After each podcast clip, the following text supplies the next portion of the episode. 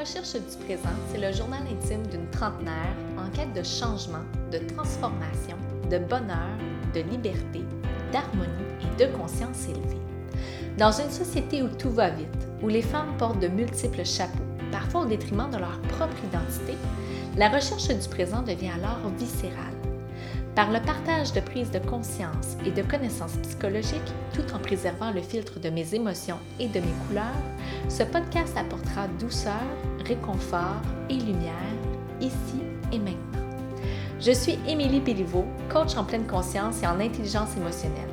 Ayant plus de 15 ans de pratique en gestion des ressources humaines et développement du leadership, je suis une passionnée de la conscience élevée, tant chez les individus que dans les entreprises. Ma mission de vie est d'améliorer le quotidien du plus grand nombre, un humain à la fois. J'ai le bonheur de vous partager le fruit de mes observations, de sorte à contribuer et vous permettre de vous propulser davantage vers le présent, la vie que vous souhaitez vraiment. Bienvenue sur mon podcast. Bonjour, chère auditrice. Oh my God, un sincère bienvenue sur mon podcast à la recherche du présent. Je dois d'abord vous partager mon bonheur, ma fébrilité de m'offrir cette tribune-là pour connecter avec vous, pour créer d'éventuelles relations, peut-être même de créer une communauté. C'est un rêve qui m'était jusqu'à tout récemment inconnu, mais que je pense que je portais depuis longtemps. Du moins, peut-être que mon, subconscient, mon inconscient, le portait depuis longtemps et qui part d'un besoin, celui de me faire entendre. Je crois que c'est un besoin qui est très présent pour moi depuis l'enfance et que j'ai juste refusé de l'entendre, justement. c'est aussi euh, un rêve de partager, de m'autoriser à être dans un espace que je m'accorde, que je crée ici par l'entremise de ce podcast, afin de connecter avec des femmes qui me ressentent. À la recherche du présent, c'est euh, la représentation de mon journal intime au travers les années pour arriver à aujourd'hui, ici, maintenant. Parce que, en fait, une des questions que je me, suis souvent posée, que je me pose encore des fois, euh, c'est quoi en fait le présent? Chacun peut avoir sa propre définition, du moment présent, mais je pense qu'on a tous une, représentation similaire de base, soit celui de ce qui se passe maintenant. Comment je me sens? C'est quoi les émotions, les besoins qui sont là, qui sont présents? Qu'est-ce que je vois? Qu'est-ce que j'entends? Qu'est-ce que je sens? Comment je me sens? Qu'est-ce que je ressens? Certains, pour euh, y arriver, hein, à se connecter à ce moment présent, vont utiliser différents besoins soit la pratique de la méditation, la pleine conscience ou la métacognition, par exemple. Par contre, pour arriver, je crois, à comprendre nos émotions, nos besoins, nos schémas actuels dans le moment présent, il est parfois important ou nécessaire de revisiter le passé, d'explorer son inconscient. Qu'est-ce qu'on porte, qu'on ne sait pas qu'on porte et qui teinte notre quotidien, nos choix, nos décisions, notre bonheur. On dit, euh, vous savez, en fait, hein, les recherches démontrent que nous sommes conscients à environ 12 à 15% Imaginez qu'est-ce qui est possible et quelles sont les opportunités si on augmentait notre niveau de conscience de 1, 2, 5 l'idée ici, c'est pas nécessairement de déterrer des vieilles blessures, de souffrir. Non, non, c'est pas un passage obligatoire, rassurez-vous. L'idée, c'est juste de simplement amener les événements à notre conscience. une fois que les événements sont à notre conscience, bien, nécessairement, les changements s'opèrent. Donc, je vous disais que mon intention est de partager une partie de mon journal intime. Je devrais plutôt dire mes journaux intimes parce qu'à 35 ans, j'en ai cumulé et écrit quand même plusieurs. Euh, et j'ai la croyance que euh, pour avoir travaillé longtemps dans les ressources humaines, qu'un bon leader, c'est une personne qui sait partager sa vulnérabilité afin de la mettre au service du plus grand nombre. Ici, c'est pas de se présenter faible, c'est pas de, pleurer devant un groupe, loin de ça, mais simplement de montrer authentiquement qui on est. je pense qu'une personne qui est authentique va davantage mobiliser, engager les personnes alentour d'elle. Même si le métier de coach et de thérapeute nécessite une certaine distance professionnelle avec le client, à tout de moins hein, quand le, le temps est consacré au client, j'ai tout de même, moi, ce besoin de connexion entre les êtres humains. Cette connexion-là de cœur à cœur, d'égal à égal. Et cette connexion-là, ben, pour moi, je la vis beaucoup par l'ouverture de qui je suis. Dans mon authenticité, dans mes couleurs, dans mes humeurs, dans mes émotions, et aussi par, par mon autodérision, parce que vous allez le voir au travers les épisodes, je ne prends pas toujours tout au sérieux. J'aime bien dédramatiser ce qui m'arrive et n'en rire. Donc, vous allez me voir parfois habillée en mou, parfois habillée en sport, parfois habillée plus femme, plus chic. J'aime bien respecter mon humeur du moment. Chaque épisode va euh, aborder euh, un sujet qui touche les femmes, particulièrement des femmes dans la trentaine, dans la quarantaine. Va toucher les sujets des femmes, en fait, ces femmes-là qui portent plusieurs chapeaux. Celui de femme d'abord, mais aussi celui d'amoureuse, ou peut-être celle qui est célibataire en quête d'amour, celui de maman, ou peut-être même le chapeau de, belle-maman, le chapeau de professionnel, en milieu corporatif, public ou privé, peut-être même le chapeau d'entrepreneur. Mais dans tous les cas, j'ai envie de m'adresser à ces femmes qui n'arrivent pas toujours à déterminer qui elles sont réellement au travers tous ces chapeaux-là. Ces femmes-là qui ont une charge mentale des fois démesurément remplie. Les femmes qui, qui arrivent à un certain moment de leur vie et qui réalisent que ben, se conformer à ce qui est demandé aux standards de la société, ben, c'est lourd. J'ai envie de m'adresser à toi, la femme qui est éteinte, pas toujours épanouie et qui se cherche un peu. J'aborderai donc des sujets variés sur les expériences de vie qu'on peut avoir justement en tant que femme la parentalité, les relations amoureuses, les quêtes amoureuses, les séparations, les deuils, les changements de vie, les changements professionnels et encore plus.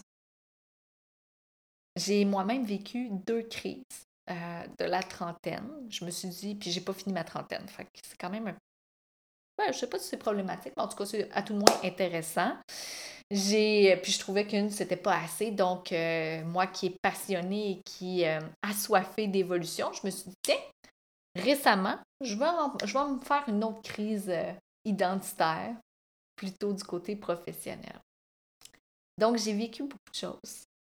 Et je pense que de par ce bagage de vie-là, ça me met dans une position de comprendre bien des situations que la majorité, des femmes peuvent vivre. Et ces situations-là, bon, là, ça ne nous laisse pas nécessairement indifférents, ça ne nous laisse pas de glace. Ça apporte des beaux cadeaux parce que je suis une éternelle optimiste. Et je crois, même quand c'est souffrant, même quand on est en plein dedans et qu'on ne comprend pas ce qui se passe, j'ai la certitude, j'ai la croyance qu'il y a un apprentissage, un cadeau qui va en ressortir. Et ça se fait au travers d'émotions. Et il n'y en, a pas des, en a mauvaises, il n'y en a pas des pas belles. Toutes les émotions sont belles. Donc, comment les accueillir? Ces changements-là, ces situations-là se font aussi au travers de besoins, de croyances et des ressources. Ça nous, apporte, ça nous apporte des nouvelles capacités et ça nous recentre surtout sur nos valeurs fondamentales, ça nous réalise. Mais qui suis-je exactement pour vous parler de tout ça?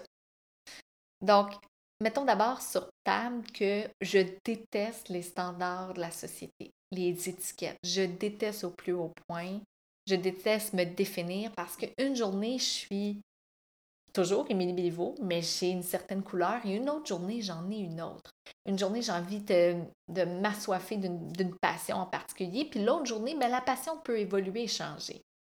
Donc, m'identifier par un rôle, une position, mon expérience, c'est quelque chose qui me repousse au plus haut point. et de plus en plus même, je dirais, en vieillissant.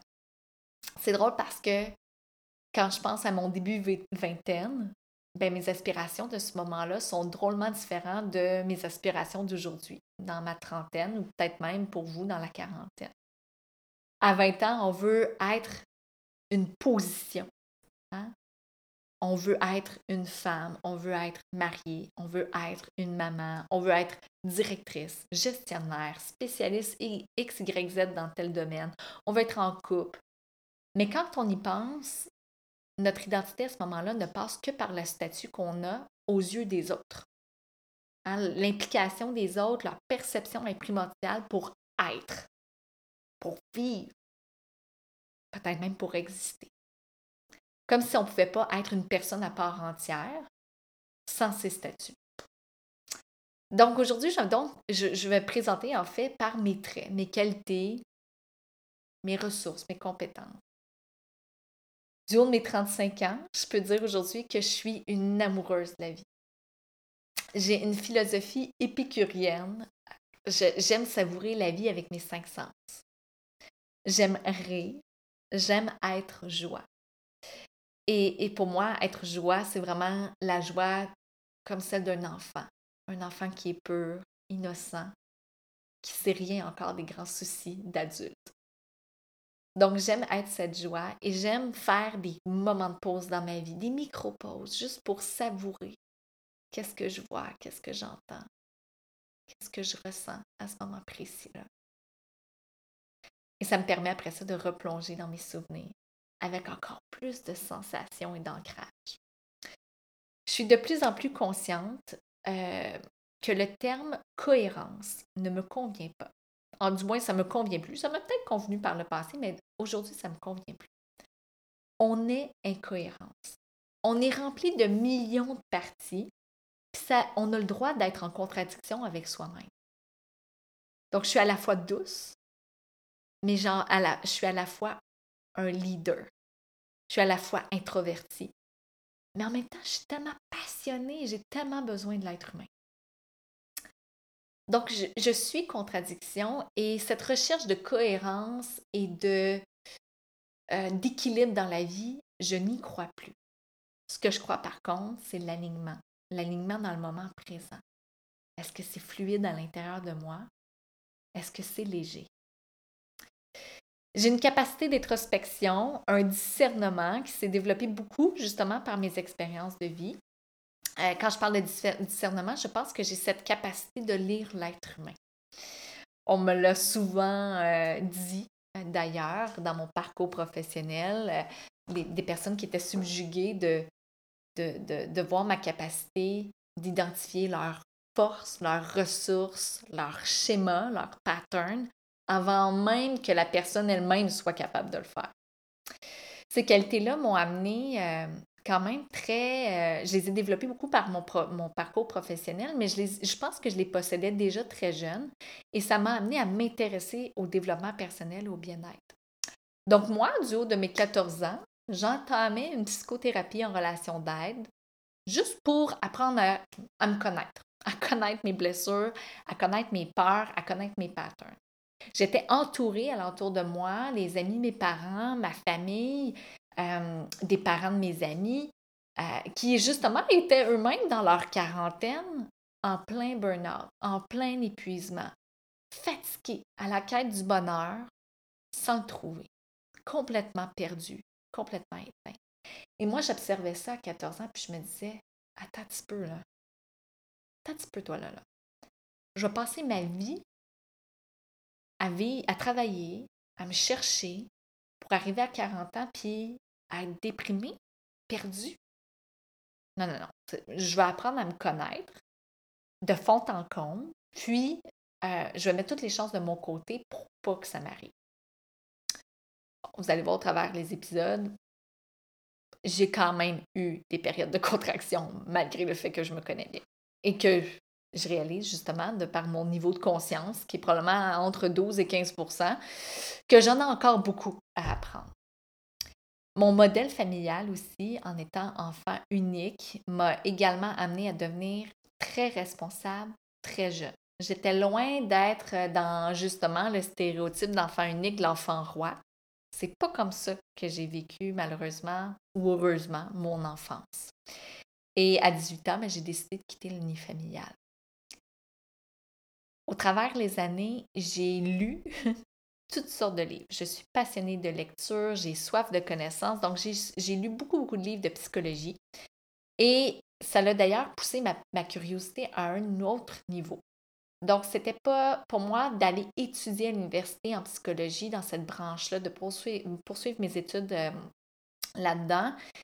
C'était beaucoup trop long pour moi parce que hein, pour être psychologue, on parle d'un doctorat. Donc, il n'était pas question pour moi que euh, je poursuive un doctorat. Mais je souhaitais par contre faire de l'accompagnement. J'ai décidé au début de ma vingtaine de faire mes études en relations industrielles et j'ai travaillé une quinzaine d'années en ressources humaines dans des rôles de direction, de développement organisationnel, mais surtout dans le développement du leadership. C'était mon dada. J'aimais tellement ça. J'aime encore ça d'ailleurs. Je ne sais pas pourquoi je parle au passé. Et euh, mon authenticité, mes valeurs de justice, d'équité, de vérité m'ont amené à quitter le monde corporatif. Je suis, j'ai un chapeau de maman de deux beaux enfants euh, qui m'apprennent beaucoup et qui contribuent à mon évolution. J'ai une fille de 10 ans et un garçon de 8 ans dont je suis séparée du papa depuis quelques années, mais avec qui j'ai une relation de coparentalité. Pour vrai, je, sais que vous allez tout avoir des points d'interrogation, mais j'ai une relation coparentalité extraordinaire. C'est le mot qui me vient. Je ne sais pas comment le décrire autrement. Parce que oui, c'est possible. Et quand j'ai pris la décision de le quitter en 2018, je ne le quittais pas pour que ça soit une guerre. Je le quittais pour justement amener notre relation entre lui et moi à un autre niveau. Et c'est euh, dans mon rôle de maman euh, que je suis euh, aussi à la fois attentionnée à l'écoute, mais pédagogique, en offrant justement un cadre à mes enfants. Donc, une certaine balance. Pour moi, c'est aligné. Mais en étant, en ayant deux parties de moi qui travaillent là-dedans. J'aime aussi engager euh, beaucoup la discussion avec mes enfants euh, de manière imagée. J'aime beaucoup, beaucoup vulgariser les concepts de la vie avec mes enfants. Est-ce que je suis impatiente? Oui, parfois. Est-ce que je sais toujours comment m'y prendre? Absolument pas. Mais je sais que je suis pleinement dans ce rôle-là avec mon cœur. Après quelques années de célibat, donc de quête amoureuse, donc je suis en mesure de vous parler de quête amoureuse, de recherche de soi, je me suis, en fait, je suis d'abord tombée amoureuse de moi, de la quiétude, des moments de silence. Parce que le silence est tellement rempli de réponses. Donc, pour me reconnecter au moment présent, pour moi, le silence est devenu un outil précieux. Puis, je suis devenue belle maman de deux beaux autres euh, garçons de 6 et 9 ans. Donc, ça vous donne l'indice que je suis maintenant en couple depuis quelques années. Mon conjoint et moi, mon chum et moi, on forme une famille complète, fusionnée, aujourd'hui par nos deux chemins de vie hein, du passé. Puis je déteste encore une fois l'étiquette famille recomposée, famille reconstituée. On est une famille, point. Comme je suis une amoureuse des choix, je m'amuse à, rappeler à qui veut bien l'entendre que ce choix de vie que j'ai fait me comble de bonheur. Et cet amour pour les choix, les choix qui s'offrent à nous, m'a. Puis vous allez voir, quand, quand on parle de choix, ça provient souvent de questions puissantes. Donc, je suis une amoureuse des choix, mais je suis surtout une amoureuse des questions. Je vais vous partager au cours des épisodes. Je suis formée par Access Consciousness, donc j'ai quelques outils euh, en, lien avec justement les questions et les choix. Et c'est cet amour-là justement qui m'a euh, poussée, qui m'a amenée à me former en parallèle avec ma, ma, ma carrière en ressources humaines. Donc, je me suis formée en neurolinguistique, en relation d'aide et justement par euh, les, méthodes, les outils d'Access Consciousness. Donc, c'est la somme de toutes ces connaissances-là, de ces expériences-là qui font de moi, Émilie Béliveau, une personne vivante, une personne passionnée parce que pour vrai, quand je parle d'être humain, quand je parle d'évolution, j'en mange. Je pourrais en parler pendant des heures, mais j'ai aussi, moi aussi, plusieurs chapeaux. Des chameaux, des chameaux, des chapeaux, bloopers, des chapeaux aujourd'hui qui sont bien choisis et qui sont assumés. Donc, il n'y a rien qui m'est imposé. Il n'y a rien qui est fait pour répondre à des standards ou des attentes que les autres ont envers moi. Mon intention est donc de déposer un épisode aux deux semaines, le jeudi. C'est mon intention euh, dans le moment présent. Tout peut être appelé à changer. Euh, mon focus, c'est d'une durée d'une vingtaine de minutes, 30 tout, tout au plus. Chaque épisode sera le reflet de mes journaux intimes, comme je le disais précédemment, mais avec mon regard du présent, c'est-à-dire avec mes connaissances actuelles de la science, de la psychologie, des neurosciences, de la neurolinguistique, mais aussi mes connaissances sur le leadership et l'intelligence émotionnelle pour que vous puissiez faire des liens, des prises de conscience avec vos propres expériences de vie, avec votre réalité actuelle. En ce moment, j'estime que les dix premiers épisodes vont euh, davantage être consacrés sur le partage de ma vulnérabilité, oui, pour démontrer la puissance et transformation possible lorsqu'on est conscient de soi. Puis, le podcast va tranquillement être appelé à changer, transiger vers le sujet professionnel qui me passionne le plus, c'est-à-dire le leadership conscient. On pourrait penser, après ma barre, que le sujet du leadership conscient touche que les entrepreneurs et les gestionnaires, mais détrompez-vous. Bon nombre de sujets touchent l'être humain, tout simplement, peu importe le rôle et l'étiquette qu'on porte finalement. Je vais partager donc ma propre vision du leadership conscient au travers le triangle à quatre piliers que j'ai créé. Je vous partagerai des conseils, euh, mais surtout des métaphores afin de vulgariser toute cette belle, cette belle information-là. Je profite aussi de l'occasion pour vous dire que où que vous soyez dans le moment présent, dans votre vie actuellement, vous êtes au bon endroit. Et il est possible de voir de la lumière et peut-être même encore plus de lumière, dépendant de l'endroit où vous vous trouvez. Et les prises de conscience que nous faisons méritent parfois d'être accueillies, d'être approfondies, avec un regard extérieur, pour justement permettre à notre évolution un autre niveau de confort. Je vous encourage donc à visiter mon site web, le www.tradeunioncoaching.ca, pour connaître justement ces possibilités d'accompagnement-là, ces, ces expériences-là que j'ai. Je vous mets d'ailleurs mon, mon lien euh, dans la description de l'épisode. Pour conclure, pour conclure ce premier, ce premier épisode, je commence déjà à déparler, il est vraiment temps que je, le conclue. Euh, donc, pour conclure ce premier épisode de présentation, je vais l'appeler comme ça, j'aimerais partager avec vous les sujets des, prochains épisodes, des premiers épisodes. Donc, euh, je vais entamer d'abord avec le sentiment d'être éteinte. D'autres vont l'appeler le sentiment d'être perdu. Euh, je vais parler de quête d'amour, d'estime de soi, la capacité de se choisir, le rôle aussi de sauveur et la compassion. évidemment, ben, j'ai plein d'autres sujets parce que je vous l'ai dit, je suis très, très, très, très, très passionnée. Mais euh, je ne vous élaborerai pas inutilement la liste tout de suite parce que j'aime bien suivre le flot aussi avec l'énergie du moment présent. Sur ce, je vous dis un énorme merci et j'ai très hâte de connecter avec vous. N'hésitez pas à me laisser des commentaires déjà et je vous dis à très bientôt. Tu as aimé cet épisode et tu crois qu'il pourrait contribuer à une personne de ton entourage? Je t'invite à l'aimer et le partager sur tes réseaux sociaux.